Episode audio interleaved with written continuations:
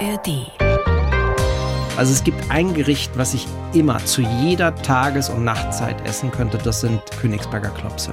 Sowas, das ist ja witzig. Weil sie so warm sind, weil sie mich an meine Großmutter erinnern, Da ist weil sie, drin. weil sie Liebe, Gefühl transportieren und weil sie eben relativ mild sind. Obwohl ich, wenn ich selber mache, dann immer grüne Thai-Chilis dazugebe, damit doch so ein bisschen ein- Sekt. Eben, sie sind ja so ein spicy Typ. Ne?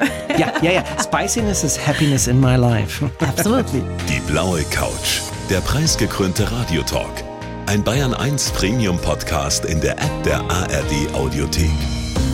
Dort finden Sie zum Beispiel auch mehr Tipps für Ihren Alltag mit unserem Nachhaltigkeitspodcast Besser Leben. Und jetzt mehr gute Gespräche. Die blaue Couch auf Bayern 1 mit Dominique Knoll.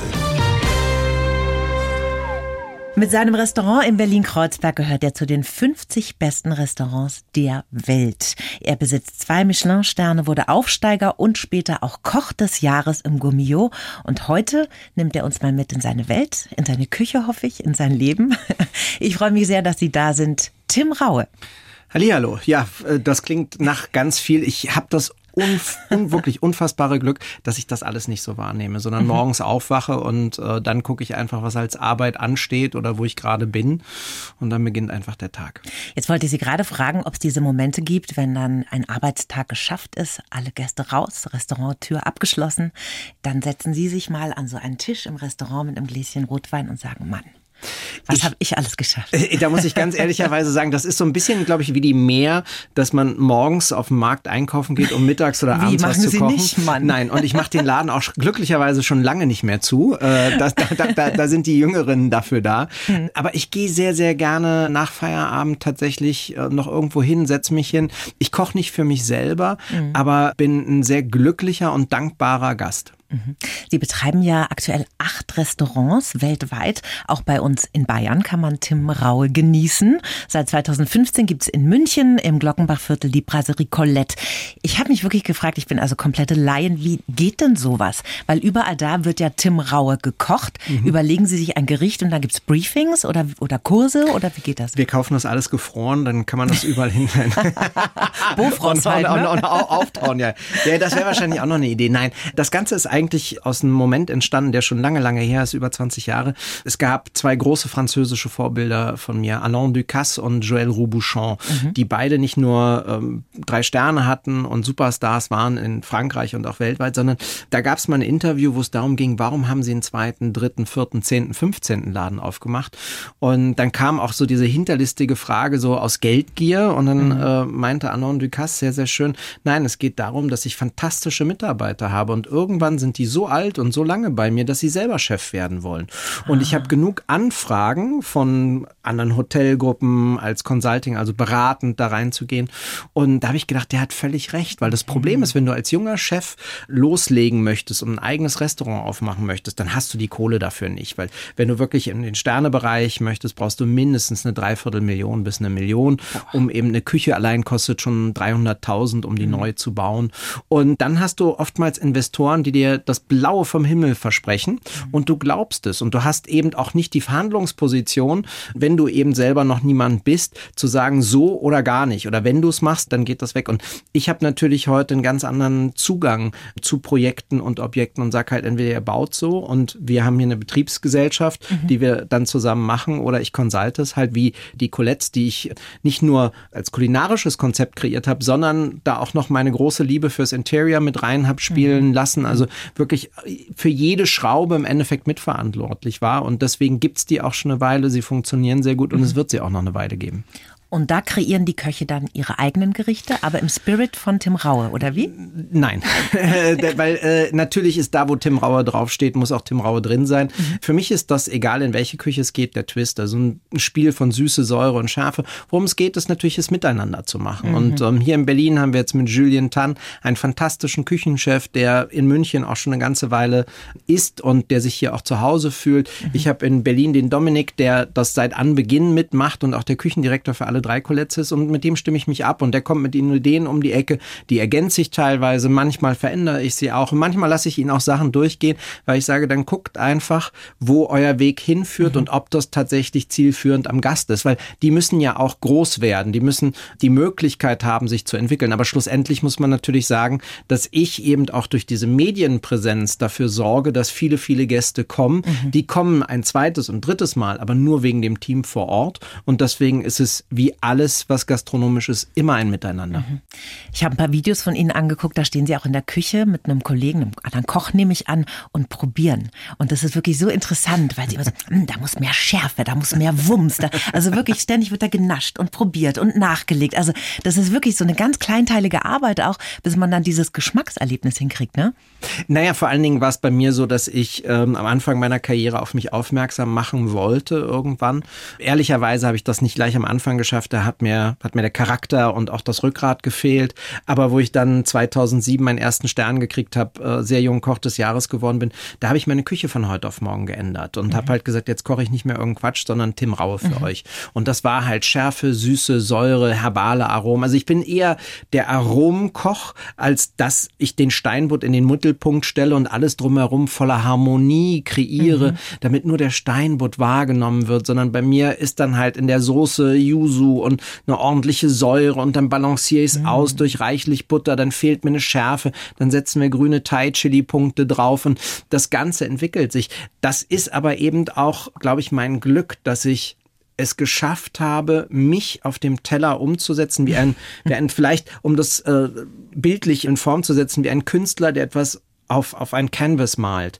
Es ist seins. Er drückt sich aus. Und am Anfang war das durchaus eine Herausforderung, weil viele Tester, Kritiker das als zu intensiv verstanden haben, mhm. während die Gäste immer den Spaß dahinter gesehen haben. Ja. Laden, der Laden war immer voll, egal wo ich gearbeitet habe.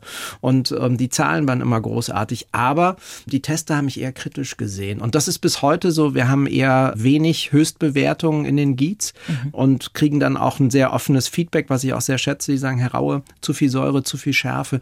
Wenn Sie sich da noch ein bisschen zurücknehmen, dann sage ich, warum? Warum sollte ich mich zurücknehmen? Warum sollte ich mich verändern für jemand, der das auszeichnet? Bezeichnet. Es geht ja darum, dass ich etwas mache, was mich glücklich macht. Und dazu gehört dann eben auch Charakter und ganz klar natürlich, wir haben noch andere Kanäle. Es geht nicht nur um Sterne und Punkte, sondern es gibt dann eine Netflix-Episode, die uns weltweite Gäste mhm. seit, seit Jahren wirklich zig, zehntausende ne, ja, mhm. reingespielt hat und auch ein sehr junges Klientel. Ich bin ja mittlerweile auch nicht mehr der Jüngste und da muss man aufpassen, dass die Gäste eben nicht 10, 15 Jahre älter sind und wenn sie bei uns ins Restaurant kommen, dann ist der Durchschnitt eher so Anfang 30. Wenn Sie bis ans Ende Ihres Lebens nur noch ein Gericht essen dürften. Das ist rein hypothetisch und völlig unmöglich. Ich, ich weiß, das frage ja. ich. Das ist wie Musiker zu sagen, sag mal deine Top 3 Alben. Äh, wahrscheinlich, ne? Also ich, ich habe ja das unfassbare Glück, jeden Tag essen zu dürfen mhm. und ähm, mir auszusuchen, was, wie, wo, wann. Und es ist halt einfach so. Es gibt natürlich Küchen, die mag ich lieber. Ähm, die kantonesische, die thailändische, ob nun der Norden oder der Süden. Und es gibt Küchen, die sind jetzt nicht unbedingt so meins, die spanische, die portugiesische. Dann reise ich aber dahin Berlin für Heraue reist und werd komplett eines Besseren belehrt mhm. und kriegst so wirklich so eine klugscheißer kulinarische Schelle und so, so halt mal die Fresse, wenn du das nächste Mal nach Lissabon kommst, schön demütig von einem Laden zum anderen mhm. gehen und sich daran erfreuen, was kommt. Nehmen wir jetzt mal an, es wäre hypothetisch so, also es gibt ein Gericht, was ich immer zu jeder Tages- und Nachtzeit essen könnte, das sind Königsberger Klopse. Sowas, das ist ja witzig. Weil sie so warm sind, weil sie mich an meine Großmutter erinnern, weil sie, drin. weil sie mhm. Liebe, Gefühl transportieren mhm. und weil sie eben relativ mild sind, obwohl ich, wenn ich selber mache, dann immer grüne Thai Chilis dazugebe, damit es ein bisschen zeckt. Eben, sie sind ja so ein spicy Typ, ne?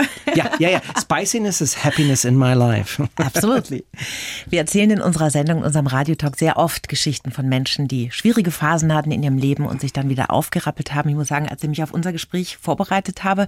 Ich war nicht so drin in ihrer Lebensgeschichte, habe mir das alles nochmal ein bisschen drauf geschafft und so weiter. Und die ist krass und ich bin schwer beeindruckt, wie sie dastehen, was sie für einen Weg gegangen sind. Das ist schon, sie sagen jetzt mal nichts. Das ist toll. ich, gucke, ich bin still, ja.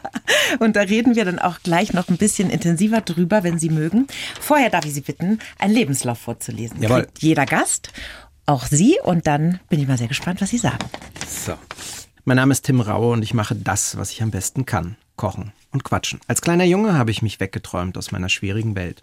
Auf der Suche nach Zusammenhalt bin ich gelandet, wohin ich nie wieder zurück will. Ich habe mich sprichwörtlich herausgekämpft. Ich habe geschuftet und wollte nach oben. Geprägt und begleitet auf diesem Weg hat mich meine erste Frau. Heute lebe ich meinen Traum. Ich reise, erschmecke Länder und lege die Welt in meine Gerichte. Stehen bleiben ist für mich nie eine Option. Immer wartet da was Neues, Spannendes. Jeden Tag bin ich bereit, alles zu geben, aber auch alles zu fordern. In der Zukunft werde ich genauso weitermachen. Jetzt mit Patchwork-Familie, aber dem alten Hunger nach mehr. Und fühlen Sie sich da gesehen? Ja, definitiv. Also mhm. äh, es ist natürlich so, dass für mich die Basis oder der Anfang meines Lebens mittlerweile lange her ist. Mhm. Ähm, ich bin mit 16 von zu Hause ausgezogen. Das ist jetzt auch schon 34 Jahre fast her. Und von daher natürlich hat mich das geprägt, was dort passiert ist. Ähm, das schlechte Verhältnis zu meinen oder jetzt gar nicht mehr Verhältnis zu meinen Eltern mhm. ist natürlich auch was, was mir früh im Leben die Möglichkeit gegeben hat, ähm, auf eigenen Beinen zu stehen. Mhm. Ich musste eben ab meinem elften Lebensjahr für mich selber kochen mich ernähren, ich mhm. musste meine Wäsche waschen, ähm, meine Stiefmutter hat sich geweigert und das bedeutet natürlich, dass du kreativ wirst, dass mhm. du Wege findest zu überleben und ähm, wo ich dann später zurück ähm, wieder zu meiner Mutter bin und eben nicht bei meinem Vater gelebt habe, in Kreuzberg ging es ums wirklich faktische Überleben auf der Straße sich durchkämpfen. Mhm. Und wenn man das einmal durchgemacht hat, dann hat man äh, Traumata, die ähm, habe ich lange auch natürlich auch versucht zu verstecken, das geht aber nicht und ähm, habe mich denen dann gestellt und ich bin seit über zehn Jahren ein sehr, sehr glücklicher Mensch, mhm. der eben ähm, sich selber gefunden hat, erkannt hat, der weiß, wo seine Stärken, wo seine Schwächen sind und ähm, der das Privileg hat, in dem, was ich mache, ähm, nicht nur erfolgreich zu sein, sondern auch gelernt zu haben, dass Talent eben nicht das Ausschlaggebende mhm. ist, sondern Ehrgeiz, harte Arbeit. Das hat mir mein Großvater in den wenigen Momenten, die ich, die ich ihn hatte und meine Großmutter gepredigt. Und das ist meine Basis. Mhm. Ordnung, Sauberkeit, Struktur, Disziplin. Daran hangel ich mich lang. Mhm. Sie haben gerade schon gesagt, Sie haben sehr früh lernen müssen, selbstständig äh, durchs Leben zu kommen irgendwie. Sie haben schlimme Gewalterfahrung gemacht mit Ihrem Vater als Kind. Hat denn da keiner was bemerkt? Also das frage ich mich immer, weil wenn man die Geschichte hört von Ihnen, sind Sie heftig geschlagen worden. Schule, Freunde, man kann sich das immer so schwer vorstellen. Naja, das eine ist ja das allererste als also das, das fing an, wo ich von meiner Mutter zu meinem Vater gegangen bin mhm. und ich neuneinhalb war. Mein Vater war immer super, super nett. Der war dann ein paar Mal verheiratet und die Frauen wollten immer Kinder haben und er hat gesagt, ich habe da schon was. Und mhm. dann hat er mich antanzen lassen. Er hat, äh, soweit ich das weiß, niemals, nie weder meine Mutter noch seine äh, späteren Frauen geschlagen oder, oder ist da gewalttätig geworden. Mich hat er mehrfach ins Krankenhaus geprügelt und so als neuneinhalb, zehnjähriger. Ich, ich hab, konnte keine Scheiße bauen. Also ich habe jetzt nichts geklaut, nichts zerstört, irgendwas gemacht gemacht, was das gerechtfertigt hätte. Und das gab halt nicht ein paar Watschen oder so, sondern ich habe aus den Augen geblutet, aus den Ohren, ich habe innere Blutungen gehabt. Und ich war aber auch sehr, sehr isoliert. Also das heißt, mein Vater hat schon dafür gesorgt und war ein sehr charmanter, sehr intelligenter Mann, dass das keiner so wirklich mitkriegt. Und aufgeflogen ist es nur, weil er dann irgendwann äh, ein neues ja, Schlagwerkzeug für sich entdeckt hat, was er sehr geschätzt hat, nämlich den Kochlöffel. Und hat mich mit dem Holzkochlöffel so lange verprügelt, bis der gebrochen geflogen ist und hatte mir halt den ganzen Rücken, die ganzen Beine immer wieder draufgeschlagen und das, was dann entsteht, ist so eine ovale, ähm, so ein ovaler Bluterguss. Mhm. Und das haben die im Schwimmunterricht gesehen. Und mhm. ähm, dann hat die Lehrerin angefangen zu weinen, die das festgestellt, weil sie mich halt gefragt hat, was das gewesen ist.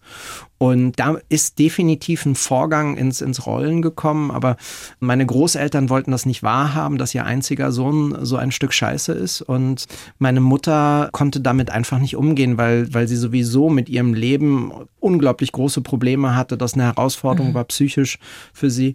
Und mit mir hat das natürlich ganz, ganz, ganz viel angestellt. Ne? Also da bleibt ganz viel hängen, bis hin dahin, ähm, was vielleicht mit das Prägendste ist, niemals Kinder haben zu wollen. Mhm. Ähm, mit der Angst, dass ich auch nur im Ansatz meinem Sohn oder meiner Tochter das antun würde, was mein mhm. Vater mir angetan hat.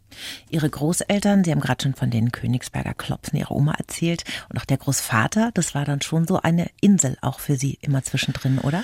Ja, äh, halt eine ganz rare, weil es waren die Eltern meines äh, Vaters und meine Mutter, die sowieso eher misanthropisch veranlagt war, kam mit denen nicht klar und ich durfte halt nur alle sechs, acht, teilweise auch nur zwölf Wochen zu denen, obwohl sie in Berlin gelebt haben. Und ich weiß halt immer, meine Großmutter hat mich komplett ausgezogen hat die Sachen dreimal gewaschen, weil meine Mutter vier, fünf Schachteln Kippen am Tag geraucht hat und die Sachen so gestunken mhm. haben. Oder sie haben uns, haben mir gleich neue Sachen gekauft. Dann hat sie ganz liebevoll äh, in der Zeit, ich musste in die Badewanne, musste auch dreimal gewaschen werden, so Stullenbretter gemacht. Dann habe ich mit meinem Opa Sportschau geguckt samstags, also Fußball. Wir haben Stullenbretter mit Leberwurst gegessen, so Radieschen, kleingeschnitten, Gürkchen, Senfcreme und, und sie hat noch ein paar Würstchen gebraten. Und dann gab es Sonntagmittag immer so richtig großes Essen. Also sie hat einen ganzen Hackbraten Braten, falschen Hasen mhm. gemacht, Königsberger Klopse, das habe ich geliebt. Das habe ich mir immer und immer wieder gewünscht. Und sie wollte so gerne was anderes für mich kochen.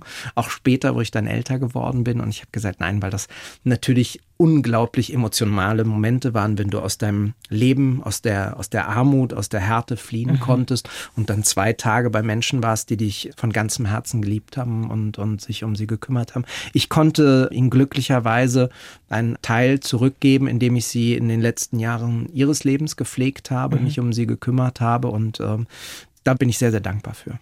99 ist er geworden, Ihr Großvater. Ja. Mensch, haben Sie gute Gene, Herr Raue. Äh, ich, ich bin gespannt, ich bin gespannt. Also ähm, meine Großmutter ist, ist 92 geworden, genau, und mein Großvater 99. Und die waren halt auch hart im Nehmen. Ne? Das mhm. muss man auch ganz klar mhm. sagen. Die waren beide im Krieg und dementsprechend war das für sie einfach so, dass, dass der Kampf Teil des Lebens war. Also mhm. nichts war selbstverständlich, nichts ist einem zugefallen. Sie war Schneiderin, mein Großvater war Verkäufer, der hat für Balsen Kekse vertickert in, in Läden und die haben nie viel gehabt. Aber was sie sehr hoch gehalten haben, waren ihre Werte. Und mein Großvater hat immer was ganz, was mich natürlich extrem geprägt hat, äh, immer gesagt, Pünktlichkeit, Höflichkeit und mhm. Freundlichkeit, Ordnung und Sauberkeit. Dafür brauchst du kein Geld. Und das habe ich natürlich als Junge nicht verstanden. Als Jugendlicher wurde es ein bisschen besser, aber danach hat es mich geprägt. Das sind ja auch alles Eigenschaften, die man ganz gut als Spitzenkoch gebrauchen kann. Ne? ja. ja, nicht nur, ne? natürlich auch um sein Leben zu managen, mhm. wenn man dann, so wie ich jetzt, mehrere Verpflichtungen hat. Mhm. Und in der Küche ist das das A und O, weil mhm. ähm, du hast ja immer den Stress, es sind immer zu viele Gäste da für zu wenig Personal, für einen ganz kurzen Zeitraum. Du hast dann von 18 bis 20 Uhr diese Peakzeit, die 20 Bons hängen da für die 20 oh Tische, jeder will irgendwas, dann fällt irgendwas alles runter, du musst das alles hängen. Dann kommt einer, der ist noch wegen, der ist vegetarisch, der kann keine, kein Knoblauch, möchte aber trotzdem eine Steinbutt haben und so und so. Und du hast es so da da da da da da da da da no, no, wirklich also 270 Minuten dum dum dum dum Vollgas und da entsteht natürlich dann Stress und wenn du da ne, wirklich unsauber arbeitest und so eine kleine Drecksau bist, wie zum Beispiel mein Kumpel Melzer, dann wird das Tim halt, Melzer. ja, okay. dann wird das, dann wird das eine enorme Herausforderung, weil du findest die Sachen nicht mehr, ne? Du weißt nicht mehr, wo habe ich die Flasche hingestellt, wo habe ich den mhm. Öffner hingestellt, wo ist das Messer? Das kostet ja Zeit dann, ne? Genau. Mhm. Und deswegen habe ich meinen Leuten mal beigebracht, wenn ihr die Schubladen sortiert, ne, hier sind die Fleischsoßen, da sind die Fischsoßen, dann macht ihr das einfach farblich von hell nach dunkel. Dann mhm. wisst ihr immer, dass die Hummersoße in der zweiten Schublade ganz hinten ah, ist. Okay. Und ich habe die Sachen auswendig gelernt für mich und habe dann wirklich wie so ein wie so ein Freako in meinen Posten so gelernt, dass ich wirklich blind dastehen konnte. Wenn einer gesagt hat, Gurken, wusste ich, dritte Schublade, zweites Fach. Und das hat mich eben schneller gemacht als mhm. die anderen. Mhm. Jetzt ist es ja ein weiter Weg von dem Jungen, der in Kreuzberg aufwächst, Gewalterfahrung in der Kindheit gemacht, dann mit einer Straßengang am Start gewesen, Gewalt ausgeübt, der Klassiker, ne? wer getreten ja. wird, tritt weiter. Ja. Es ist ja ein weiter Weg zum Spitzenkoch. Also der erste Schritt war eine Kochlehre, eine ganz klassische, ne, die Sie gemacht haben. Genau, und da muss man natürlich dann erstmal, fällt man aus allen Wolken, weil das natürlich nichts mit dem zu tun hat, was man auch damals schon im Fernsehen gesehen hat. Mhm. Also so, oder diesem landläufigen Bild, ne? Ich finde das immer so schön, so hier in München, Viktualienmarkt, morgens mit dem Körbchen einkaufen, dann in die Küche, dann so wie bei Ratatouille, dann riecht man an den Produkten, dann entstehen die Gerichte. So das, ist das doch. Ja, ja. Äh, das, das, das, das kann man machen und dann kriegt man so ein maximal normalen Casual-Level hin. Mhm. Also so, so mhm. auf, also das geht ganz gut. Wenn man aber ein Restaurant in der Konstanz auf höchstem Niveau realisieren möchte, dann macht man es echt so, dass man die Gerichte erarbeitet.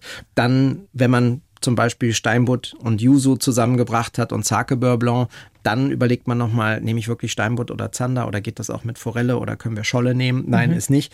Und dann werden die Proportionen abgewogen. Gramm genau, 6 Gramm davon, 12 Gramm davon, 15 Gramm davon, damit man, wir essen das ja immer und immer wieder Probe. Ich habe ganz bestimmt ein Gericht, bis auf die Karte kommt, 30 Mal gegessen. Und ich esse es nicht nur in der Küche, sondern ich setze mich ins Restaurant und esse es mhm. da, weil das eine andere mhm. Atmosphäre mhm. hat, weil du riechst einfach anders. In der Küche hast du tausend Gerüche rumzufliegen, es ist laut.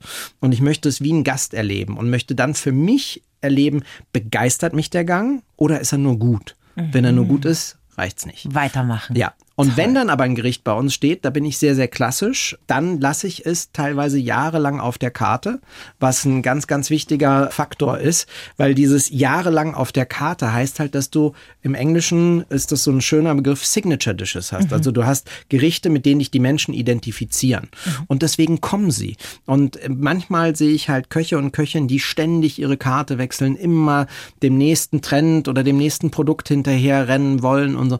Das bedeutet natürlich, dass du weniger Konstanz hast, dass das auch medial nicht so intensiv bespielt mhm. wird, mhm. weil du eben dafür bekannt bist, du machst ständig was Neues, anstatt dass du etwas kreierst, was langlebig ist. Was ist denn Ihr Signature Dish? Also das Ding, was mich weltbekannt, berühmt und ähm, im Endeffekt nach draußen gebracht hat, ist der Wasabi Kaisergranat. Ist die deutsche Übersetzung für Scampo. Also den Scampi ist aber keine Garnele. Die Garnele ist die Billigversion davon. Okay. Der wahre Scampi und die Größe, die wir davon nehmen, also dass der besonders fettfleischig, süß, großartig ist, da kostet das Kilo 150 Euro. Und Garnelen kriegt man halt schon für 30 Euro. Da geht's dann um die Produktqualität. Und drumherum ist hauchdünn frittiert, knusprig ausgebacken, wird dann in Wasabi-Mayonnaise, die besonders cremig und reichhaltig ist, ersoffen. Obendrauf kommen noch vietnamesische knusprige Reisflakes. Und damit das Ganze jetzt ein Spiel hat aus dem Fettigen, aus den Temperaturen von knusprig, heiß, kalt, und so, kommt da drunter eine thailändisch anmutende Vinaigrette aus Fischsoße, unreifen, reifen Mango, Karotten, Korianderstielen und noch einem Gel gekocht aus besonders überreifen Mangos. Oh Gott, das ist so sinnlich. Man könnte einen Popsong draus draus machen. ich nicht, aber vielleicht kann das jemand. Aber es ist halt einfach ein Gang, der, der zu viel ist. Der ja. ist zu viel Hitze, zu viel Temperaturen, Texturen, Aromen spielt. Und ähm, wie meine Frau jetzt so schön immer sagt, ist, wir sind einfach zu viel. Und ich bin gerne ein bisschen zu viel. Ich bin fordernd, ich will immer vorwärts. Ähm, ich bin zu laut, ich bin farblich zu intensiv, aber das bin ich nun mal. Mhm. Und ähm, ich kann ganz gut mit mir mittlerweile bis Sie dieser Spitzenkoch geworden sind, der Sie heute sind, war es ja ein Weg. Sie mhm. sind viele Risiken eingegangen und haben gearbeitet wie ein Irrer, oder? Und zwar schon ziemlich früh. Sie haben diese Kochlehre gemacht und dann eigentlich Vollgas gegeben, weil Sterneküche war das schon immer Ihr Ziel eigentlich? Nein, ich wusste nicht. ja gar nicht, dass das existiert. Ich habe mhm. hab auch gar nicht den Bildungshorizont dafür gehabt. Aber ich habe halt in der Berufsschulklasse welche gehabt, die viel, viel schöner kochen und anrichten konnten als ich und die ein Hühnchen hohl auslosen könnten. Und dann hat ein Berufsschullehrer, der sehr, sehr nett war, Herr Zander, Gott hab ihn selig, ähm, und der hat dann den Feinschmecker als Magazin mitgebracht. Und da waren so tolle Food-Fotos drin. Gott, sah das hübsch aus und so. Und dann habe ich erst mal gefragt, wie schaffen die das denn mit einer Kelle, das so hübsch anzurichten? Und dann hat er gesagt, aber Tim, die nehmen doch keine Kelle, die nehmen Löffel. Dann habe ich gesagt, oh Gott, da müssen ja ganz viele Löffel drauf machen, damit die Leute satt werden.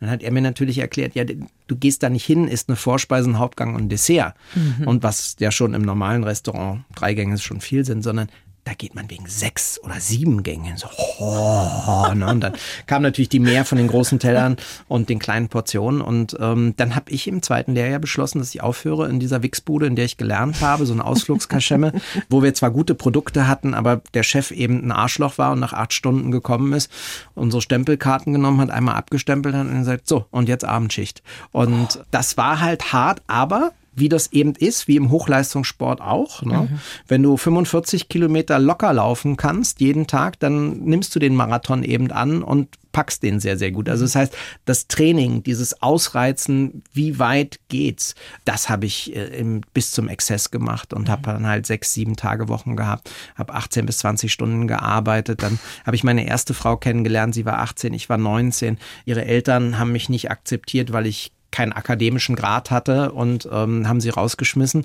Und dann musste ich ihr letztes Abiturjahr mitfinanzieren und musste ihre Bücher kaufen, ihre Monatskarte für die BVG kaufen und sowas. Und mhm. dafür habe ich dann an meinen freien Tagen noch gearbeitet, ähm, damit ich eben genug Geld für uns ran schaffen konnte. Das ist die Marie, ne? Ihre erste genau, Frau. Genau, Marianne. Und Marianne ist bis heute meine Geschäftspartnerin. Wir haben uns vor, ich glaube, knapp neun Jahren privat getrennt mhm. und ähm, führen aber das Restaurant weiter zusammen und das geht auch sehr, sehr gut. Und ähm, das ist natürlich sehr intensiv. Wir haben uns eben sehr, sehr jung kennengelernt, haben Restaurants nach Restaurants aufgemacht, mhm. alles geschäftlich erreicht und haben dann festgestellt, dass wir eben ähm, privat auch andere Ideen, Vorstellungen vom mhm. Leben haben und äh, haben einen sehr guten Weg gefunden. Wir haben mit Shirley auch eine Jack Russell Dame, die eben zu dieser Patchwork-Familie mit meiner jetzigen Frau Katharina einlädt und ähm, das ist halt ein, ein Miteinander geworden. Und die kleine Hundedame ist im Wechsel dann bei Ihnen und Ihrer ehemaligen Partnerin. Ja, und äh, vor allen Dingen, der geht's natürlich traumhaft gut. Äh, mhm. Äh, die lebt das Leben einer Prinzessin. Die wird äh, in zwei Tagen wird sie 14,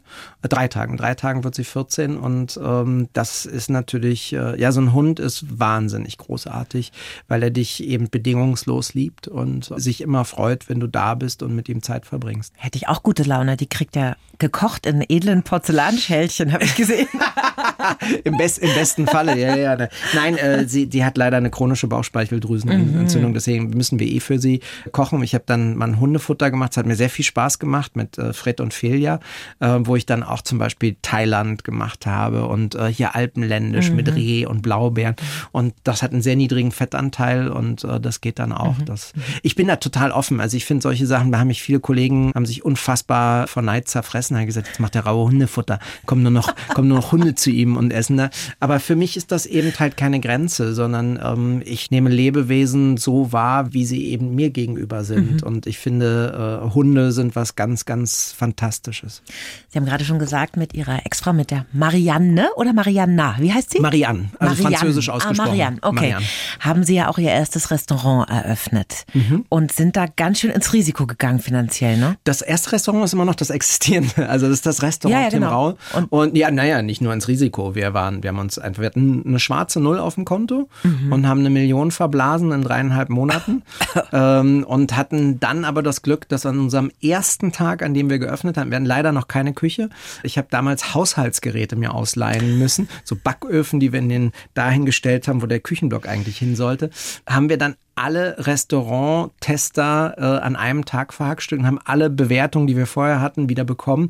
Und diese Bewertungen sind ja so wichtig, weil sie Gäste anziehen. Also mhm. man, wenn man jung und doof ist, dann klebt man sich die Sterne und Punkte auf die Kochjacke und hält sich für was Besonderes. Man lernt irgendwann, dass das schön ist, aber nicht das Wichtigste. Das Wichtigste ist, wenn du Gastronom bist, dass dein Laden voll ist und Geld verdient. Mhm. Also und jeder Michelin-Stern bedeutet mehr Menschen, die zum Essen kommen. Kann man das so sagen? Noch viel besser. Nicht nur die Auslastung ist dann im Endeffekt eigentlich nahezu gewährleistet, sondern vor allen Dingen sie konsumieren besser. Mhm. Und äh, mit dem Essen kann man nur begrenzt Geld verdienen, aber wenn der Gast äh, mit einem Stern durchschnittlich bei uns damals 120 Euro für eine Flasche Wein ausgegeben hat pro Kopf, dann ist es eben mit dem zweiten Stern mehr als doppelt so viel geworden. Mhm. Und ähm, dann wird das natürlich alles deutlich rentabler. Mhm. Sie haben ein ganz wunderbares Buch geschrieben. Das habe ich hier. Ein richtig dicker Wälzer, 300 Seiten, so großes DIN A4-Format, würde ich mal sagen. Herausreißt, so schmeckt die Welt. Da waren Sie ganz schön unterwegs für dieses Buch. In 18 Ländern auf vier Kontinenten haben Sie anderen Menschen in die Kochtöpfe geschaut. Wie reagieren die denn, wenn da so ein Zwei-Sterne-Koch ankommt?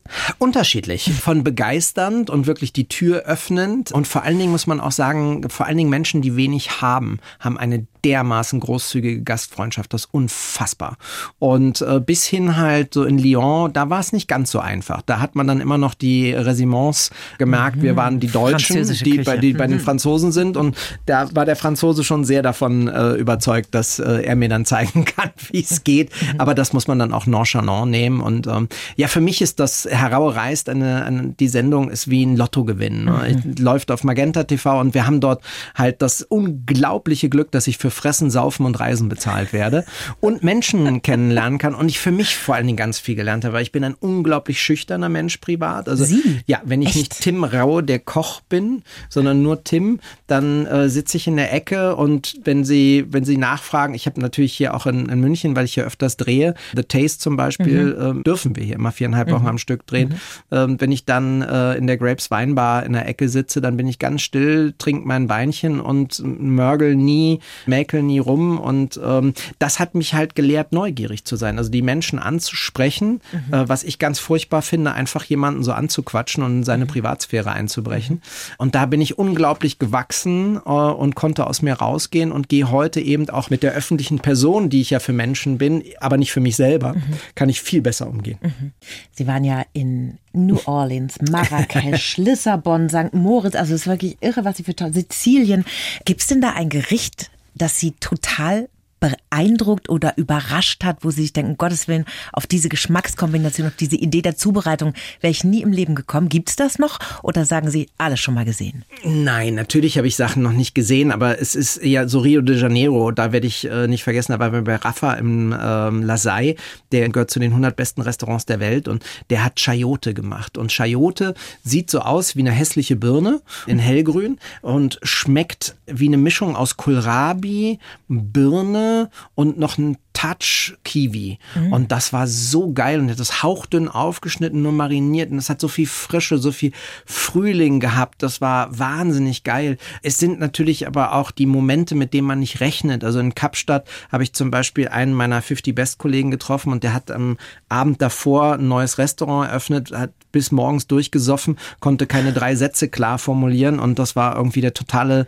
Reinfall, mit dem zu drehen, ja, weil er nur da stand und irgendwie was fertig gemacht hat und die Zähne nicht auseinandergekriegt hat. Und dann bin ich danach zu einem gegangen, Bertus Basson, der im Anführungsstrichen nur Casual-Restaurants hat, mhm. der mir in 30 Minuten so viel über die südafrikanische Küche beigebracht hat, wie ich, ich habe Jahre gebraucht, um, um andere Küchen so zu verstehen. Mhm. Und das war total beeindruckend. Dann hat er in, äh, so, so, so, die machen dort äh, Brei, das ist wie große Grillschweinerei mhm. und haben, man muss sich das vorstellen, wie ein Imbisswagen aus Metall und dann grillen sie direkt was, aber das geht so über den ganzen Tag, also das ist wirklich ein Gelage. Und dann mhm. hängen die Wachteln oder Fische auf und äh, grillen die eben bei niedriger Temperatur. Und das Dessert war ein Malva-Kuchen und zwar in einer gusseisernen Form, ein ganz normaler Rührteig gebacken, mhm. dann Zuckersirup parallel gekocht, den einfach drauf gegossen, also den, den Kuchen da drin ersoffen und wo ich das gegessen habe, das war wie die liebevollste Umarmung einer Oma, die dich wirklich mit einer Kaschmirdecke zusammen so knuddelt,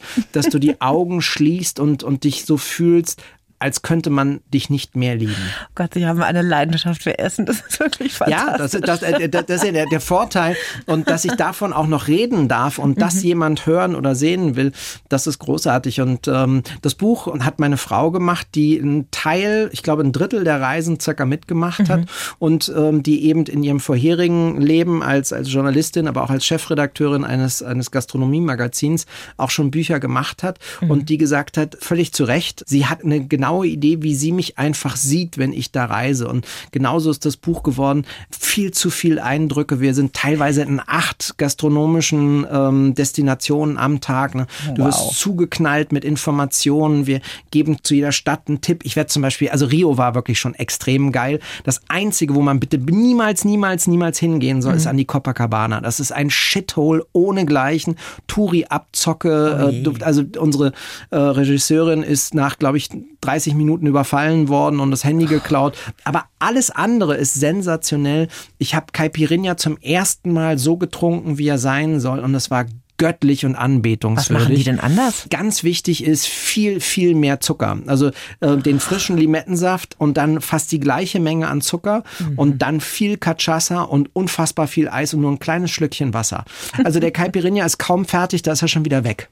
Und ich habe dort die besten Kroketten meines Lebens gegessen, gekocht aus Süßkartoffeln, die so gedämpft wurden wie Stampfkartoffeln und dann eine Art Salsiccia, also so eine grobe, mhm. eher italienische Wurst. Es gibt ja viele Italiener Italiener, in, in, die auch ausgewandert sind nach Brasilien und da auch die Küche geprägt haben.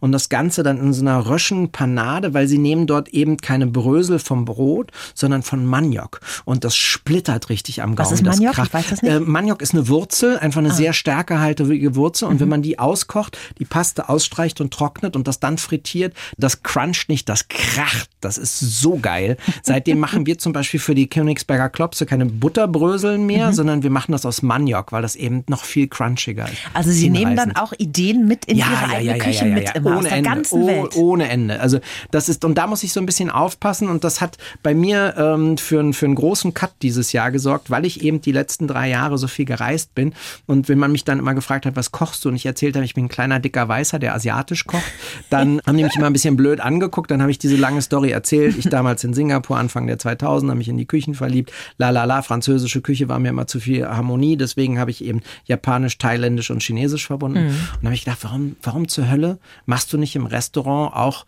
wirklich die Berliner und Brandenburger Küche. Ich habe dafür ein Konzept gehabt, die Villa Kellermann, davor äh, was anderes hieß La Soupe Populär, aber ich habe mich nie getraut, das auf höchstem Niveau zu machen. Mhm. Und das haben wir dieses Jahr gemacht. Und dann gibt es halt Königsberger Klopse in handwerklicher Perfektion, eben gemacht aus Kalbsfleisch, Kalbsbries, Kalbszunge, mit einer wunderbaren Beurre Blanc, die mit frittiertem weißem Pfeffer geschärft ist und dazu der Salat von rote Beete und Apfel hauchdünn geschnitten, also mhm. wirklich so, dass man durchgucken kann und das alles ganz fein ineinander geht, aber trotzdem nicht zu vergessen ein Hauch Jalapeno-Schärfe, damit der Klops auch sein. am Gaumen tanzt. das ist ganz witzig, weil ich habe jetzt hier in meinem Fragenkatalog die Frage stehen, wenn man alle ausländischen Einflüsse wegnehmen würde und ja. nur noch deutsche Küche kochen würde, ja. hätten wir da noch Spaß? Nein, weil uns die Aromenwelten fehlen. Ne? Also das Problem ist ja, dass wenn wir ähm, zum Beispiel, äh, nehmen wir einen Schweinsbraten mit Kraut und Kartoffeln. Mhm. Das ist einfach eine, eine derbe Küche, der die Eleganz fehlt. Wenn wir ans Kraut aber auf einmal Ananas geben und mhm. Apfel, wenn wir die Kartoffeln ersetzen durch wie es in Berlin üblich ist, Erbsen, aber dieses Erbsenpüree eben aus frischen, nicht aus getrockneten Gelben machen. Da ein bisschen Minze reinarbeiten und grünes Curry. Es geht ja nicht darum, das zu verfälschen, wie du es kochst in der Technik, sondern es geht darum, einfach Aromenwelten, was Spielerisches zu machen. Und Essen gehen ist doch, wenn wir essen gehen, gehen wir nicht essen, weil wir hungrig sind, weil wir uns nähern müssen, sondern weil es etwas Lebenskulturelles ist, wo wir eine Auszeit haben wollen, mhm. ob das ein Mittagessen oder ein Abendessen ist. Und Aromen sind für mich da eben, und das ist ganz subjektiv Priorität. Ja, ich habe, mein bester Freund kocht klassisch Französisch, für den steht immer das tierische Produkt im Mittelpunkt mhm. und alles andere ist nur so ein bisschen Beiwerk. Mhm. Für mich eben nicht. Gibt es denn einen Menschen, auf den Sie hören beim Kochen? Wichtig war beim ja, Kochen. Genau. äh, äh, ja, ja, natürlich. Also ähm, wenn, wenn Marianne und äh, auch unser Restaurantmanager, der auch schon über zehn Jahre bei uns ist, mein Küchenchef und mein Küchendirektor, die sind elf und zehn Jahre da, wenn die zum Beispiel sagen, Chef, das ist zu scharf dann ist es zu scharf. Okay. Dann brauche ich auch nicht diskutieren, dann ist es so. Und grundsätzlich ist es aber so, dass, dass ich schon eine Idee habe, die ich durchsetze. Also ich bin kein Demokrat, wenn es ums Kochen geht. Mhm, mhm. Was sind denn Sie für ein Chef? Fordernd, auf jeden Fall immer wieder fordernd, aber ich habe gelernt, eben den anderen nicht so viel abzuverlangen, wie ich mir selber abzuverlange, Verständnis dafür zu haben, auch in welchen Lebenssituationen die sind, haben sie Kinder, ähm, haben sie andere wichtige, für sie wichtige Aufgaben noch im Leben. Ich bin immer ehrlich, immer direkt, ich schieb nie was auf, ich warte nicht zwei Wochen, um dann zu sagen, also vor zwei Wochen, da hast du mich schon geärgert, aber dann habe ich noch zweimal abgewartet und jetzt habe ich, sondern ich bin immer, wenn ich da bin, bin ich zu 100 Prozent in ja. der Situation.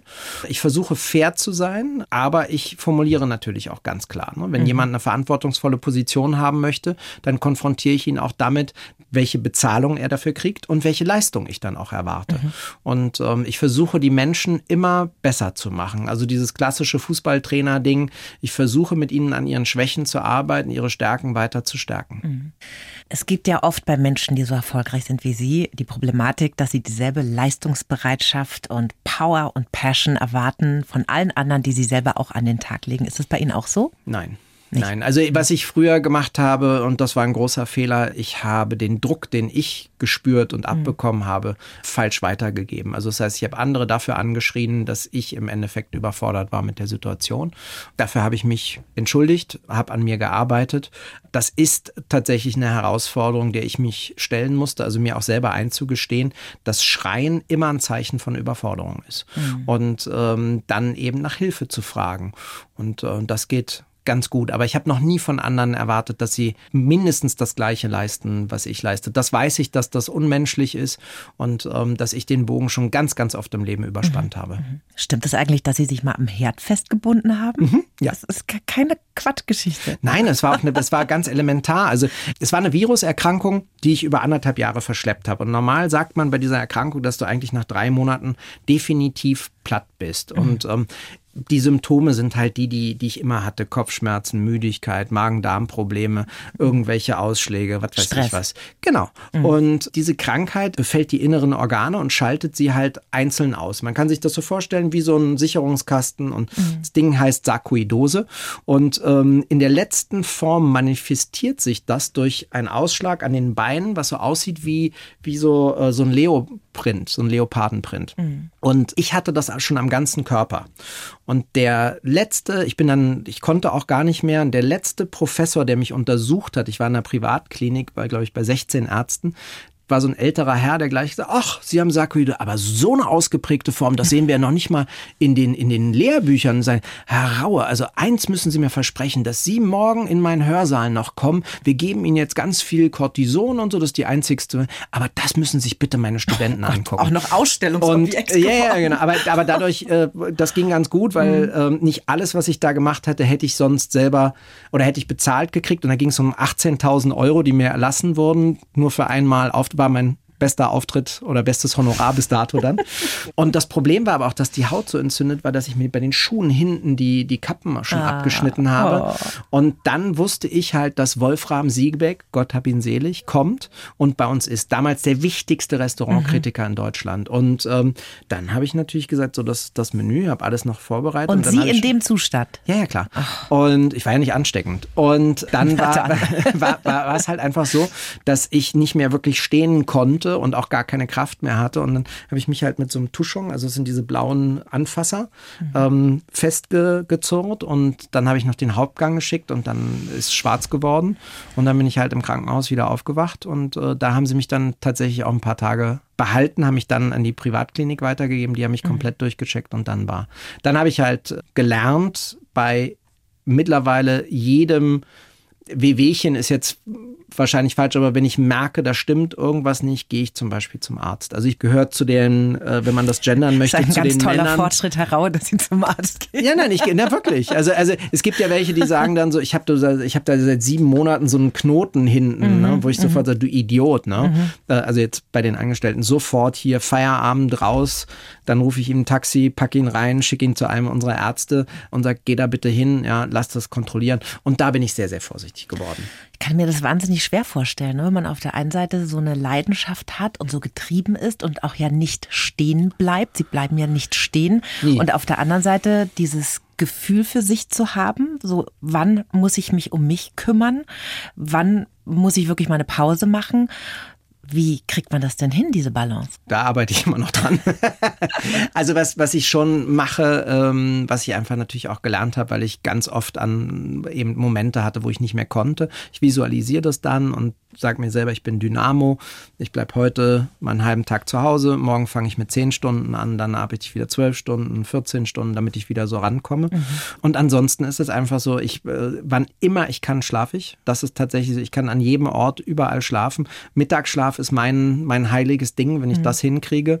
Und da ich keine Assistentin oder keinen Assistenten habe und meinen Kalender selber mache, kann ich mir nur selber den Vorwurf machen, dass ich es verkacke. Sie planen und alles selber? Alles. Alle Medientermine, Interviews, alles? Nein, also ich habe äh, mit Regine Schneider ähm, eine Dame, die sich seit 13 Jahren um komplett darum kümmert, was ah. medial und PR gemacht okay. wird, aber mit mir natürlich die Termine abstimmt. Mhm, mhm. das mache ich alles selber. Ich beantworte meine E-Mails selber und ähm, ich, ich möchte das einfach selber machen und ich bin auch der Meinung, dass ich das den Menschen dann schulde. Also das heißt, mhm. genau da liegt aber natürlich das Problem zum Teil, dass ich immer der Meinung bin, wenn die für mich zahlen, dann verdienen sie auch mich zu bekommen. Mhm. Und ich bin halt der Meinung, dass ich ihnen erklären kann, was sie brauchen von mir und was nicht. Mhm. Also so der Klassiker ist zum Beispiel so eine Anfrage, ja, wir haben dann Vorstandsessen und wir hätten da gern Probeessen und dann kommt die Assistenz der Geschäftsführung und der, wo ich dann denke, aber wozu? Ja, mhm. das, äh, ich meine, wenn ihr essen kommen wollt, sagt's doch einfach. Mhm. Aber ihr entscheidet doch bitte nicht darüber, was ich hier heute Abend koche, sondern wenn du in ein Restaurant kommst, was zu den 50 Besten der Welt gehörst, dann gehst du doch davon aus, dass dort Menüs kreiert sind, die das Beste für den Gast ausmachen. Ja. Und ich mache zum Beispiel keine Probeessen mehr, egal für welche Firma, welchen Brand, whatever, es interessiert mich nicht. Brauchen sie auch nicht mehr oder? Ja, das ist ja das, was, wenn, wenn mhm. du mit dieser Haltung erstmal in so ein Gespräch gehst, dann mhm. haut das auch hin. Mhm. Für mich war vielleicht das Wichtigste damals zu begreifen, dass wenn du etwas ganz anders machst, das, was ich 2007 gemacht habe, dann kommen die Leute auf einmal und sagen, hm, der macht was anders. Das ist so eine skeptische, der muss uns erstmal beweisen, ob das gut ist. Bis ich das halt durch die Bewertungen gedreht habe mhm. und es hieß, oh, wir kriegen da einen Tisch und der macht was anders. Da sind wir aber gespannt drauf. und ähm, das ist eben das Mindset, was man, was man auch haben mhm. sollte. Aber das hat mir niemand erklärt. Ich habe es nie gelernt. Ich Idiot habe es halt eben nicht geschafft, in einem drei oder zwei Sterne Restaurant zu arbeiten, bevor ich dann Küchenchef geworden mhm. bin und habe alle Fehler, die man machen konnte, die habe ich gemacht. Selber schön Bin durch. jede beschissene Pfütze mhm. mit beiden Füßen gesprungen. oh Gott. Sie haben ja gerade schon von Restauranttestern besprochen und das ist natürlich wahnsinnig spannend auch für uns Kochlein. Wie läuft denn sowas ab? Wissen Sie eigentlich Bescheid, wenn da so ein Michelin-Tester kommt oder machen die das mit falschen Namen und Sonnenbrille? Der Michelin ist, äh, das muss man einfach äh, sagen und ähm, gerade durch die Expansion der letzten Jahre das mit Abstand kompetenteste Medium weltweit mhm. und ähm, die kommen tatsächlich anonym, die reservieren anonym, die können alleine kommen, das kann auch ein Vierertisch sein, ähm, das weißt du nicht. Das Entscheidende ist ähm, bei uns gewesen, dass wir uns darum nicht mehr geschert haben. Also, dass wir ein Jahr, wo wir eben keinen zweiten Stern gekriegt haben und so darauf gehofft haben, danach beschlossen haben, wir gucken gar nicht mehr, wer ist Tester, wer ist Kritiker oder so ein Quatsch, sondern wir kochen einfach für alle gleich. Und mhm. das macht auch keinen Sinn, wenn du ein Gericht kreierst und weißt, das schmeckt dann gut, wenn fünf Gramm Trüffel drauf sind, dann machen zehn Gramm Trüffel das Gericht kaputt oder auch die doppelte Portion Kaviar. Mhm. Das ist sinnfrei. Und ähm, noch schlimmer, das ist mir mal passiert, da saß ich in Berlin in einem äh, mehrfach besternten Restaurant und hatte mir gegenüber einen, einen Restaurantkritiker, der damals sehr bekannt war zu seiner Zeit und der bekam ein Viererlei vom Hummer als mhm. Gruß aus der mhm. Küche. Es gab dort immer ein Viererlei. So, und wir saßen da, haben uns total gefreut. Und oh geil, Hummer, ne? Was, womit fangen wir an? Bestellen wir noch eine andere Flasche Riesling? Ja, ja, ja, ja. Und der, der so ein bisschen greifter ist zu dem Hummer. Und dann haben wir gekriegt Viererlei von der Tomate. Ne? Und dann sitzt er auch da und sagt, fuck die Tomate, Alter, ich will den Hummer haben. Und ähm, da war ich noch so jung, dass ich dann tatsächlich den Oberkellner gefragt habe und gesagt, warum kriegt der Viererlei Hummer und ich nicht? Und dann stand er da vor mir. Äh, äh, äh, Unangenehm. Ja, und da habe ich gedacht, okay, das ist scheiße. Mhm. Ne? Und das möchtest du niemals, dass das einem Gast bei dir passiert. Klappt auch nicht, weil wir äh, manchmal Menschen haben, die wir natürlich seit Jahrzehnten kennen und dann äh, serviere ich denen Gerichte, die noch in der Entstehungsphase sind und gehe dann dreimal am Abend oder am Mittag zu denen an den Tisch und dann sind alle Gäste drumherum natürlich super neidisch und sagen, warum kommt Herr Rauer nicht zu mir? Sehe ich mhm. falsch aus? Rieche ich oder so? Ne? Aber damit muss man dann eben auch ja. äh, lernen zu handeln. Sie sind ja gerade auch wieder im Fernsehen auf Sat 1 mit der zwölften Staffel von The Taste mit unserem Bayern Ein-Sterne-Koch Alexander Herrmann zu sehen. Und der hat uns was dargelassen für Sie. da bin ich gespannt. Tim Raue, wenn man im TV sieht, denkt man immer, ja, ist denn der wirklich so? Ja, ja, ist er. Er ist wirklich so. Er ist wahnsinnig ehrgeizig, aber er kann gönnen. Was ganz wichtig ist, äh, das genieße ich, wenn du mit ihm in einem Gespräch, da kannst du richtig versinken und abtauchen, weil er einfach schnell im Kopf ist und klare, schöne Aussagen hat. Auch mal Haltung zeigt, äh, sich auch mal von dem einen oder anderen überzeugen lässt, zumindest so, dass er sagt, er denkt auch nochmal drüber nach. Also das ist schon wirklich sehr viel wert, gerade in einer heutigen Zeit, wo er so schnell geurteilt wird. Da ist er schon wirklich äh, unter den Kollegen, wenn man jetzt mal von Kochkollegen hergeht, eine ganz spezielle Ausnahme und unter TV-Kollegen sowieso einmalig. Mögen Sie sich? Ah, er ist ein sehr, sehr guter Freund. Mhm. Ich schätze Freund. ihn, ja. ja ah. Also Alexander Herrmann ist, ich weiß nicht, was er gesagt hat, aber ich sage, er ist mein Freund. Er ist ein unfassbar großartiger Mensch. Ich kann das nur zurückgeben. Er hat eben eine Haltung, er steht dazu. Er hat sehr, wie ich finde, ähm, substanzielle konservative Werte, die heute oft verloren gehen. Mhm. Und ähm, er, er denkt an seine Mitmenschen, er ist sehr sozial, auch was die Mitarbeiter angeht, aber eben auch das Drumherum. Und ähm, ich schätze ihn eben eben auch dafür, dass er sehr intelligent ist. Er sieht Sachen eben nicht so, wie sie sind. Also ein Apfel ist ein Apfel, sondern er versucht das zu hinterfragen, ähm, sich darüber Gedanken zu machen. Er ist ein Stratege, ein fantastischer Unternehmer und ähm, ich verbringe jedes Jahr eben bei The Taste viereinhalb Wochen mit ihm und mhm. genieße jeden Tag. Mhm.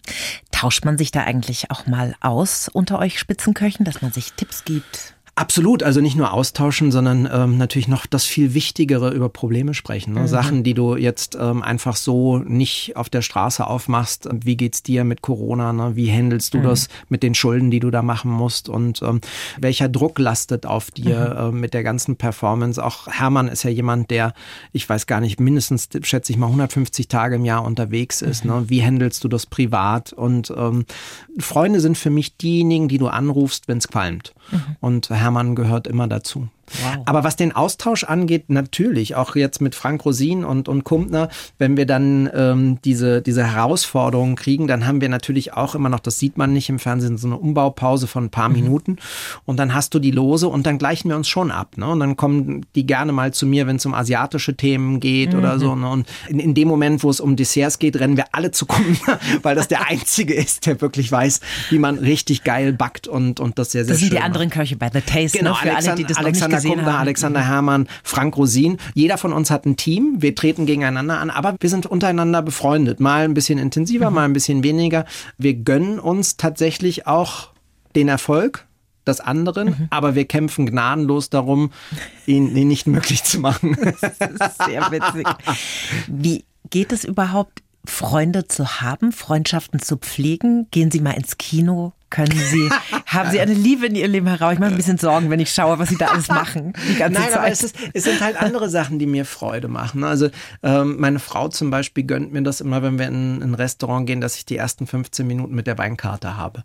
Dann Rest Ah. des Abends muss ich dann für sie da sein, aber äh, das ist halt was, was ich gerne mache. Mhm. Äh, Kino ist nicht meins. Ich interessiere mich für, für äh, moderne Kunst, ähm, Mhm. vor allen Dingen auch für Street Art, das sammle ich auch gerne. Ähm, ich esse und trinke gerne. Ich habe einen Sinn für Fashion. Alles eigentlich, was von der Mhm. Hand gemacht ist, gucke ich mir gerne an. Wir haben jetzt zum Beispiel in Österreich mit einer kleinen Manufaktur Sonnenbrillen designt, weil, weil ich Mhm. Das machen Sie auch noch. Ja, weil, Toll. weil das einfach Spaß macht. Und- ich habe die Möglichkeit, weil ähm, die haben dann gesagt, ja, wir können da nur 100 Exemplare, also das ist kein Problem, vertickern wir bei uns Mhm. über, über, über Instagram und auf wie geht's.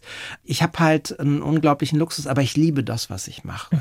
Und, und das meine ich wirklich so, wie ich sage. Ich möchte auch nichts anderes machen. Und warum sollte ich auch? Sie müssen sich mal vorstellen, ich bin eigentlich nichts anderes als ein kleiner, klein jetzt von der Körpergröße, ein Handwerker.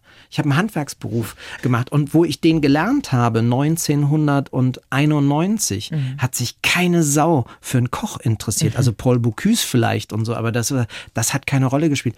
Heute habe ich ein Pop-up-Restaurant auf den Malediven in einem Resort, was zu den zehn besten der Welt gehört. Und die haben mich gefragt, ob ich da bitte Kochi Kochi machen kann. Hab dort zwei Mitarbeiter, die übrigens, er kommt aus der Nähe von München, der Tobias Meyer, die das jetzt vier Monate da leiten. Und ich kann da hinfliegen, ich kann da kochen, ich lerne da natürlich Menschen kennen, die, die ich auf der Straße so nie kennenlernen würde. Und äh, ich habe vier Restaurants auf Kreuzfahrtschiffen, wo ich in der Zeit, wo hier bei uns das Wetter wirklich scheiße ist, ab Oktober, wohin fliegen kann, wo die Sonne scheint. Ich bin bald in Singapur, in, in also in Malaysia. Das ist. Ich, da gibt es keine Hobbys oder keine Me-Time oder sowas. Das ist nicht aber wichtig, das ist weil das ist ihr Leben. reise. Ne? Also ja. Mhm. Reisen, Reisenzeit habe ich ja sehr viel und das ist Me-Time. Da lese ich Bücher, ähm, ich denke sehr, sehr viel, das ist mir wichtig Mhm. und jede Minute, die ich mit meiner Frau verbringen kann, verbringe ich Mhm. mit ihr. Wir sind glücklicherweise so, dass wir eigenständige Leben haben und aber wirklich uns dann auch zusammen genug sind. Und die Freunde, die ich habe, die wissen eben, wie ich bin. Und entweder sind sie meine Freunde so, wie es halt geht, dass wir uns alle sechs, sieben Monate mal sehen, oder eben halt nicht. Zum Schluss eine Frage, liebe Herr Rauer, die ich jedem Gast stelle. Was würden Sie im 20-jährigen Ich aus heutiger Sicht gerne sagen? dass das Wichtigste im Leben schlussendlich ist, jemanden zu finden, der dich bedingungslos liebt. Und mit bedingungslos meine ich eben nicht, dass es darum geht, dass du Scheiße baust und geliebt wirst, sondern dass du einfach ähm, akzeptierst wirst mit, mit deinen Stärken und mit deinen Schwächen und dass das Leben daraus besteht, Kompromisse zu machen.